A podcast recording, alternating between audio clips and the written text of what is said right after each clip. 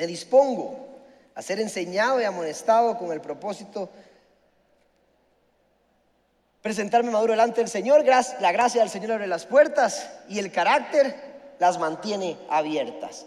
Muy bien, vamos a ir a Génesis capítulo 37, del versículo 1 al 11. No se pierda que hoy va a ser bueno, va a estar bueno. Muy bien, dice, Jacob se estableció en la tierra de Canaán, donde su padre había residido como extranjero.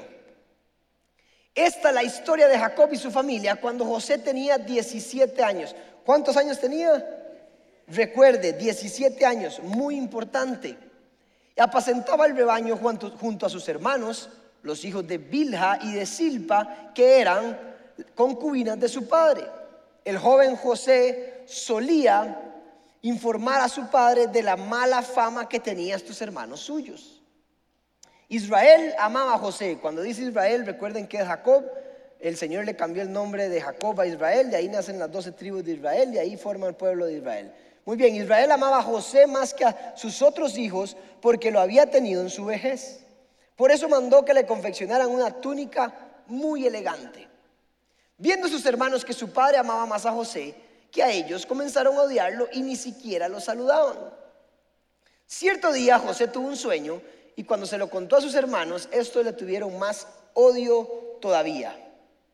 Pues le dijo, préstenme atención que les voy a contar lo que he soñado. Resulta que estábamos todos nosotros en el campo atando gavillas.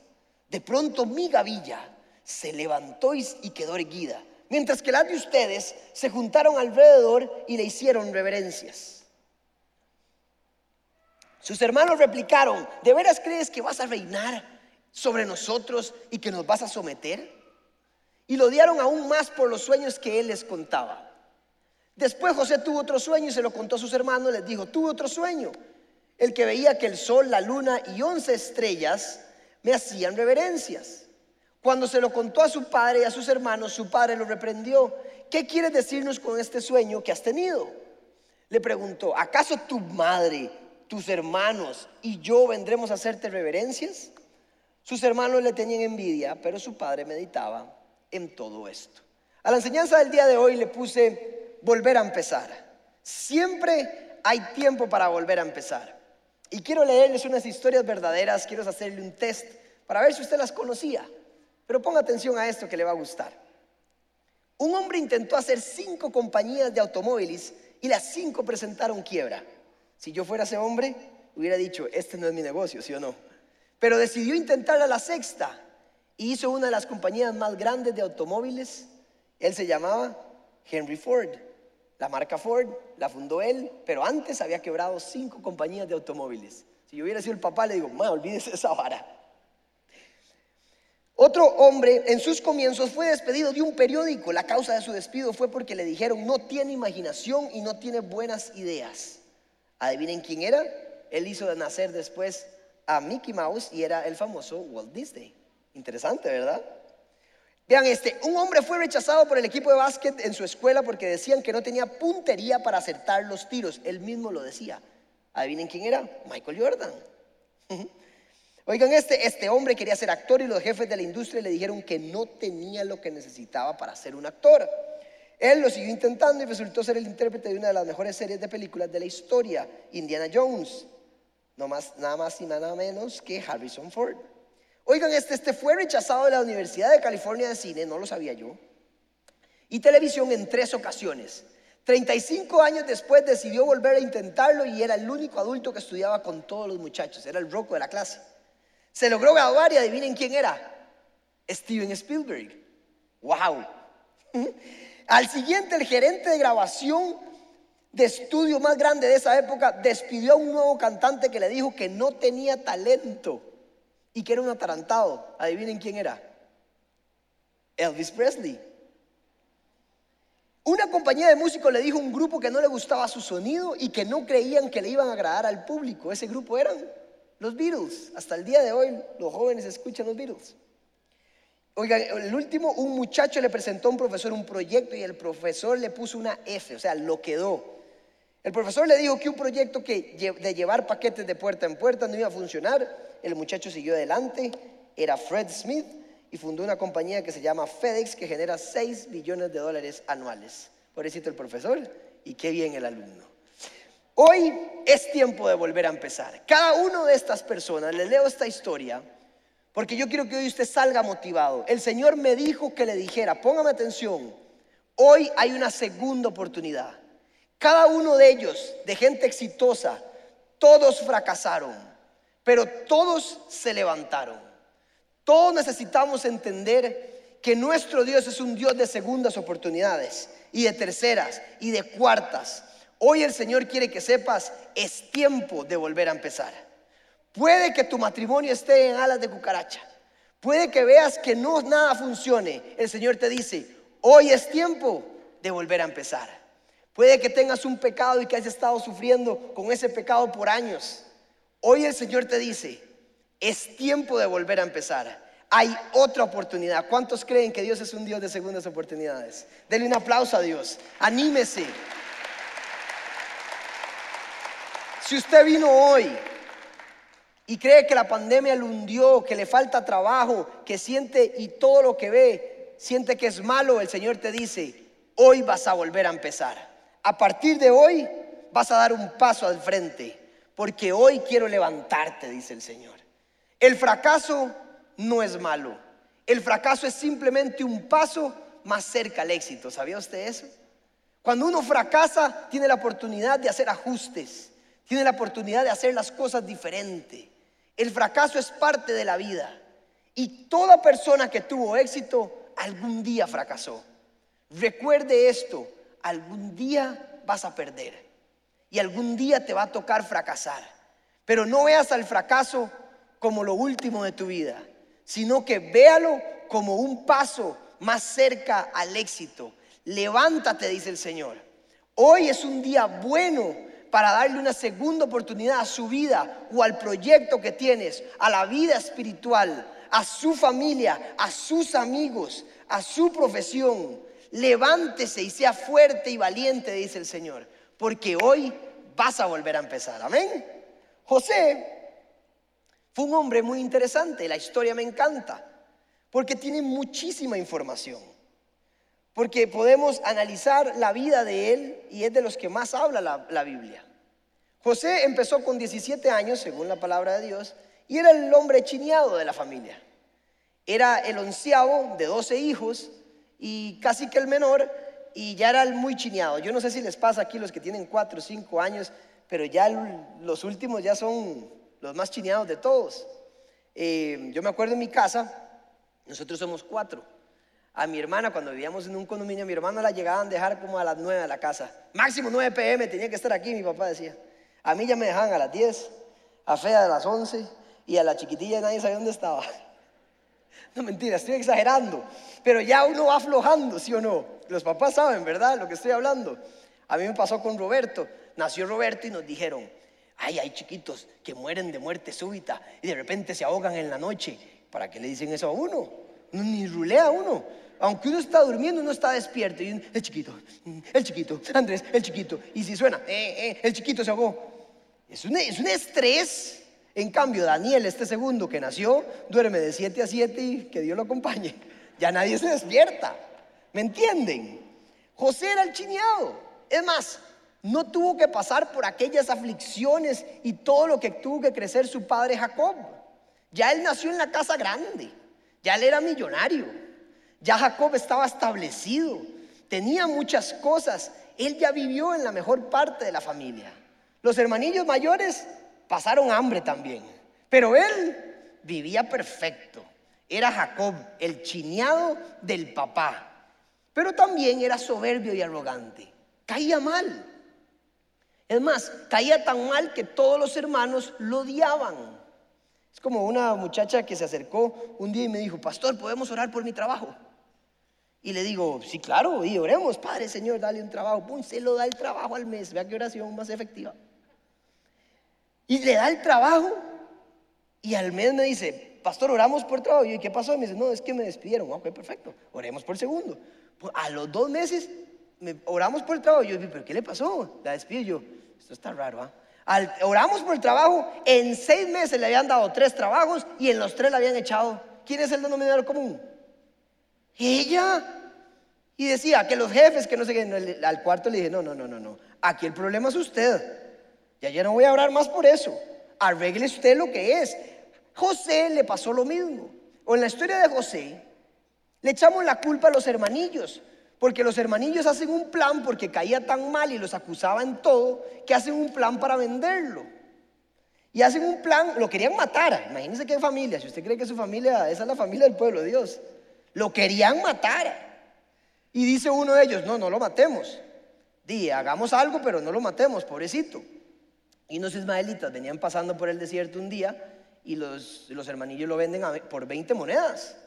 Y esos ismaelitas se lo llevan a Egipto y ahí lo compra un general del faraón que se llamaba Potifar, de mucho dinero también.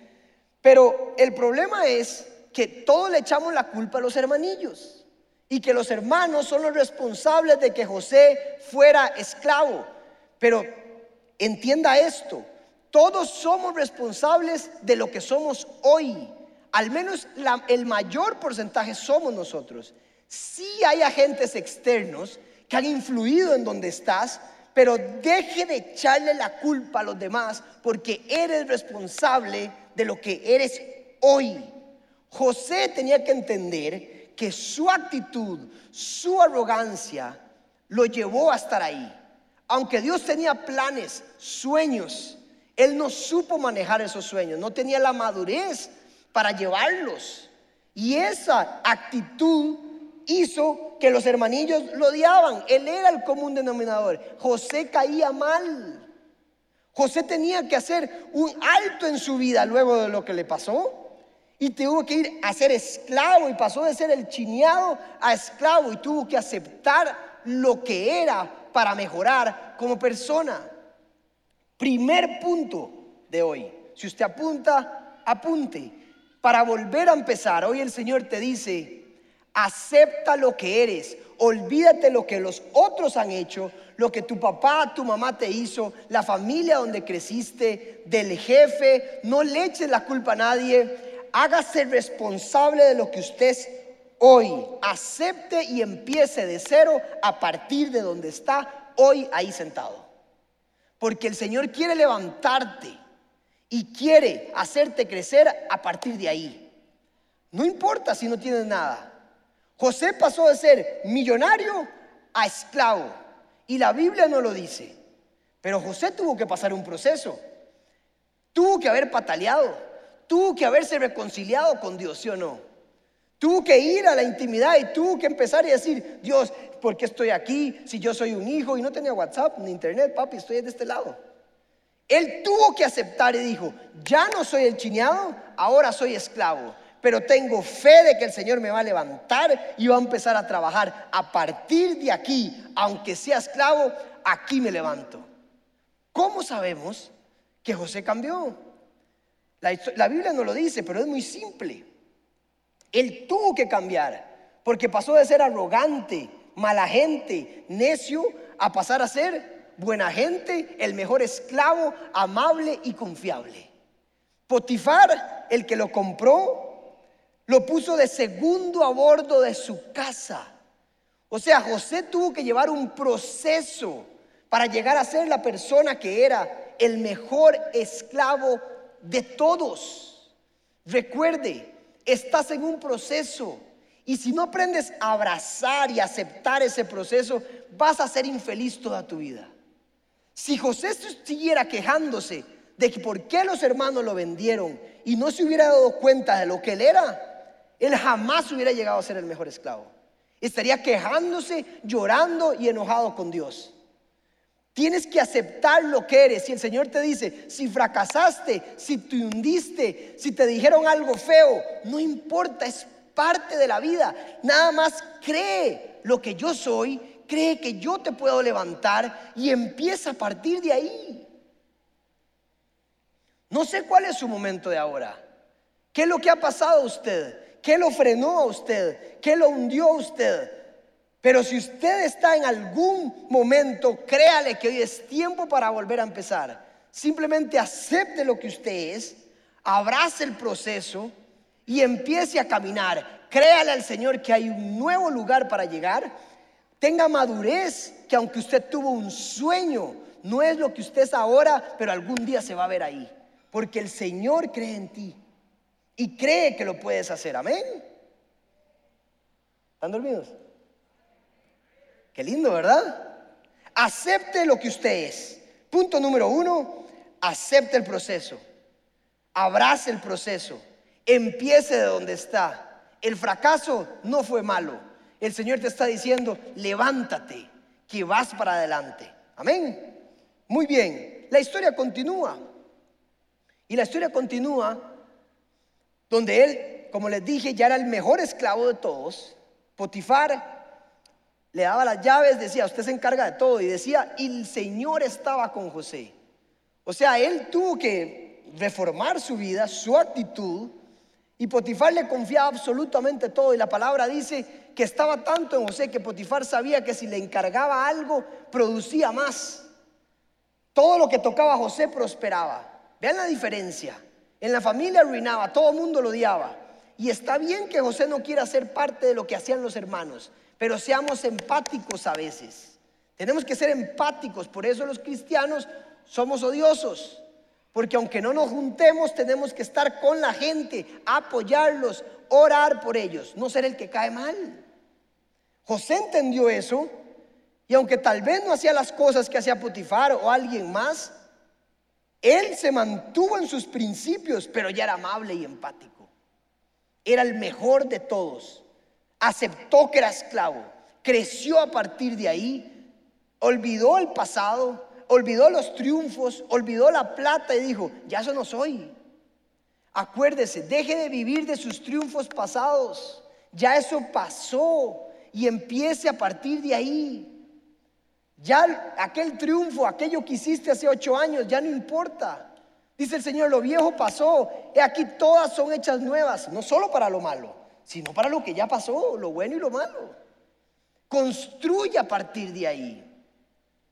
Y cuando estaba en su mejor momento José, José estaba en el mejor momento y de repente Potifar tenía una esposa, la mujer de él, que era hermosa. Dice la Biblia que José era de buen semblante y de buen físico. Y di, la esposa se volvió loca con José. Tenía hormonas de, de quinceañero y di, quería con José. Y le decía, José, acostémonos, venga, tengamos intimidad. Y José le decía, estás loca, le decía. Si me han confiado todo, he llegado hasta aquí para llegar un día y pecar contra mi jefe y contra Dios. Vean que lo tenía claro. Pecar significa no dar en el blanco, es desviarse de lo que tengo que hacer. Y él dijo, jamás voy a pecar contra mi jefe que me ha confiado todo y menos contra Dios. Si yo ya me reconcilié, ¿para qué voy a volver atrás? Si yo ya pasé el proceso, yo estoy abrazando lo que soy ahora. ¿Me querés hundir? Le dijo a la señora. Y la señora Dey eh, no aguantó. Entonces un día que estaba por ahí, Recuerden que ahora es muy complicado, pues botón, pantalones raros, camisa, botón. Antes no, una túnica ya, todo de un solo. Facilísimo. Pobre de esos hombres.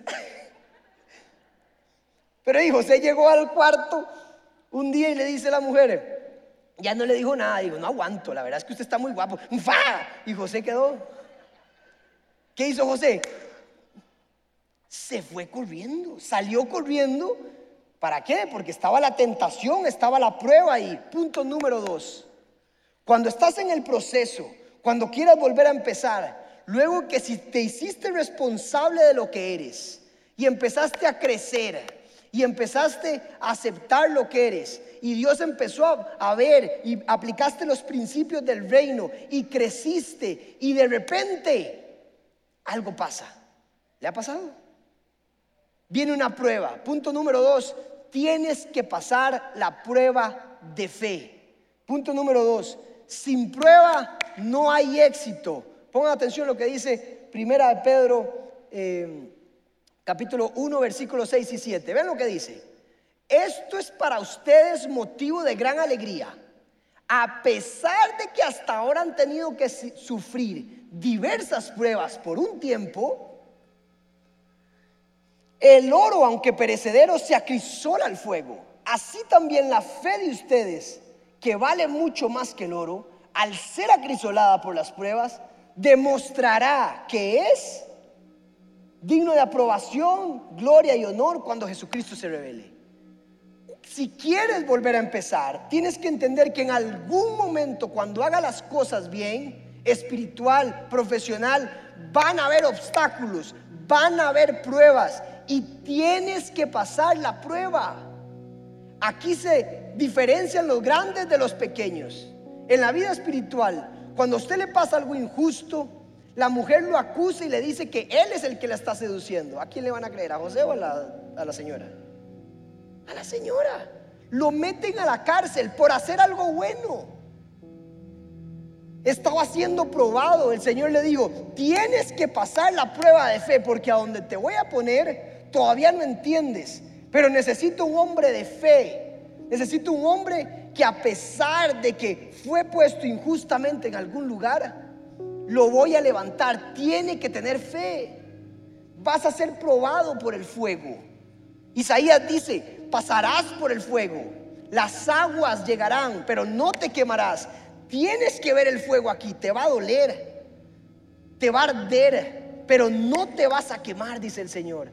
Vas a ver vientos. Ahora cantábamos, los montes se caerán, la tierra temblará, todos tenemos que pasar la prueba de fe, aunque sea injusta a tus ojos.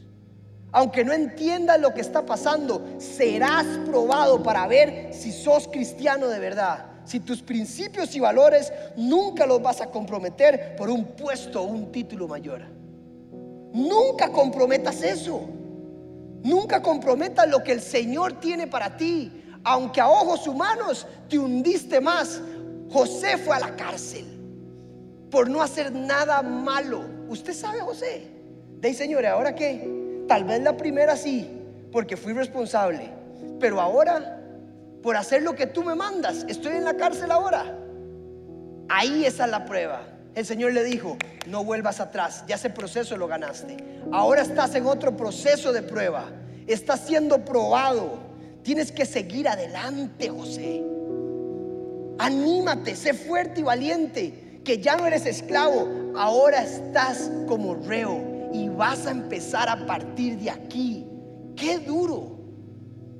Cuando usted hace algo bueno o cuando estabas en tu mejor momento y pasó una enfermedad o pasó un despido o pasó algo, el Señor te está diciendo, no es el fin, es parte del proceso. Te voy a levantar te voy a levantar y voy a hacer algo más grande de lo que creías. Ese no era tu lugar. Tu lugar está más alto. Lo que pasa es que necesito que pases la prueba de fe. No te desanimes. No creas que no vi la injusticia. No creas que no te veo. No frenes. Sigue adelante, que estás pasando por el fuego. Las aguas están llegando casi a la cabeza. Pero tienes que levantarte caminar y no desanimarte. Tienes que tener la fe de creer de que tienes un Dios que todo lo hace bien y que Él tiene la solución para tu vida.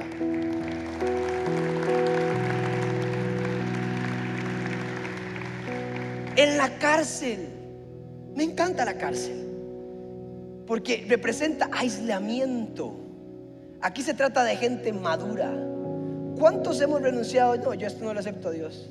Me pasó esto y no hice nada malo. Dejan de ser cristianos. Dejan la relación con Dios. ¿Qué vas a hacer cuando pases la prueba? ¿Te vas a renunciar? ¿Vas a renunciar? ¿Vas a dejar de creer? ¿O vas a ser el que permanece y dice, aquí estoy, sigo teniendo fe, estoy simplemente pasando por el fuego? El Señor es fiel. Algo tiene Él para el plan mío.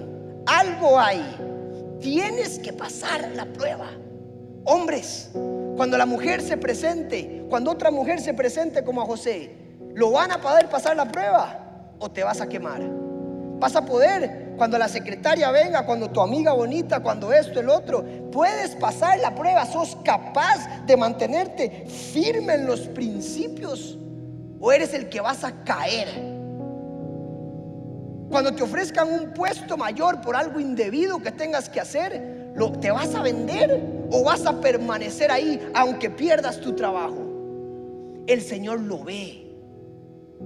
Cuando estén tus amigos y te inciten a algo, ¿vas a ser parte de ellos o vas a frenar?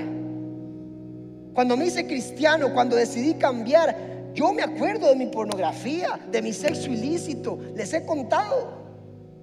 Pero tuve que tomar una decisión y me caí una, dos, tres y le decía al Señor, ¿cómo es posible que si tu espíritu está en mí, yo no pueda permanecerme limpio?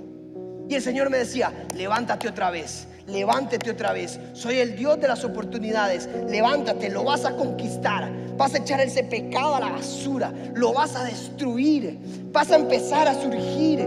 Solo tienes que intentarlo, creerme. Y me aprendí la Biblia y fui a su presencia y me aislé y tuve que hacerme fuerte. Y algún día se lo entregué al Señor y le dije, aquí está Dios. Lo vas a conquistar aunque parezca imposible. Y hoy ustedes tienen un joven de 36 años que un día se levantó y que le puede decir a los demás, se puede vivir limpiamente con el Señor. Y vendrán otras pruebas y otros pecados, pero aquellos ya los pasé. Y mire que, este, que el que esté fuerte que no caiga porque hay que seguir pegado a Él. Pero lo vas a lograr. Hoy es tiempo de volver a empezar. Hoy es tiempo de tomar posesión. No importa dónde estés. La cárcel es de los mejores momentos que te ha puesto el Señor. Porque ahí si irás a su presencia. No hay nada más que hacer. No te queda otro lugar a donde ir, a donde ver. Ni sol ni lluvia puedes ver Parece que todo está caído, pero ahí es donde te encontrarás al Señor, te encontrarás tu su presencia y ahí surgirás, ahí madurarás, dejarás de quejarte, aceptarás lo que eres y vas a pasar la prueba. Te va a costar, vas a sufrir, toda tu capacidad cerebral, todas tus entrañas se van a retorcer, vas a llorar tratando de lograrlo, pero no te rindas. Y si caes, levántate, porque el Señor está contigo. El Señor algún día te va a hacer grande. Algún día llegarás a la gloria. Recuerde esto. Detrás de cada gloria hay una gran historia.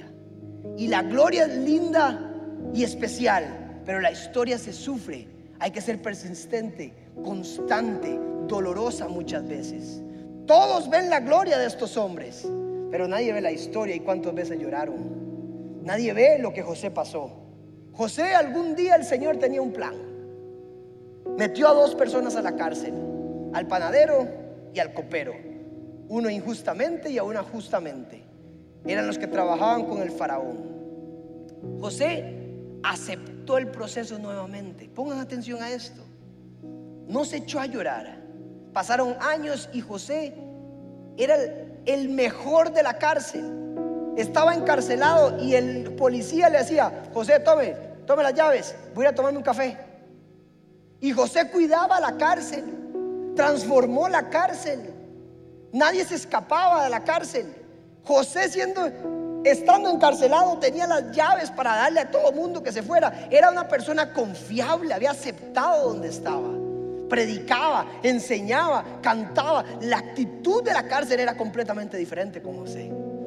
Tanto que los policías decían, no hombre, que cuide este mae. Bien, la capacidad y la madurez, el cambio que tuvo José, de aquel José a los 17 años, y hoy ya tenía 30 años. Dice la palabra de Dios que el proceso es largo, lento y bueno, y duele, y se llora, pero tienes que tener la fe de que algún día el Señor tiene algo para ti. Esos hombres llegaron y tuvieron un sueño y José se los interpretó y sucedió exactamente lo que José dijo. Uno lo ahorcaron y lo mataron y el otro volvió a su cargo. Dos años después, el rey tiene un sueño y el Señor actúa así. Tiene un sueño que nadie puede interpretar. El faraón, el hombre más poderoso del universo en ese momento.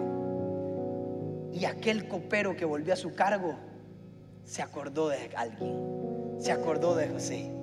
Si estás ahí y estás haciendo las cosas bien, el Señor va a poner en alguien y se va a recordar de ti, va a decir, aquel, me acuerdo de aquel hombre que interpretó, aquel hombre que era justo, que era bueno, aquel hombre, a ese hombre llamaré, rey, tengo la persona adecuada, simplemente tienes que ser paciente, estás pasando la prueba, el Señor te va a promover y le va a poner a alguien importante tu nombre en la cabeza.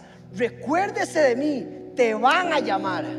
Alguna mujer buena va a venir, alguna persona especial va a venir. Algo va a pasar que vas a ver la bendición de Dios, porque Dios cumple sus promesas. Y llegó el día a los 30 años, cuando José lo sacaron y estuvo delante del faraón. Trece años después, de que empezó a ser esclavo. Trece años después, casi quince, el proceso es largo, lento. Trece años después, el rey es movido por el espíritu y ¿qué pasa? Lo ponen de segundo a bordo y todo lo que toca José prospera. No había nadie más importante que José. Nadie. Era el rey del mundo después del faraón. El faraón le dijo, nada se mueve en esta tierra si no es por tu aprobación, le dijo. José pasó a ser la persona más importante después de haber estado esclavo y encarcelado. ¿Qué proceso más duro? Si José se hubiera quejado, no hubiera aceptado, no hubiera abrazado el proceso, no hubiera decidido volver a empezar, usted y yo no estaríamos hablando de José. Dios hubiera tenido que usar a otro hombre. Pero todo lo que le pasó, ¿sabe qué hizo José? Romanos 8:28.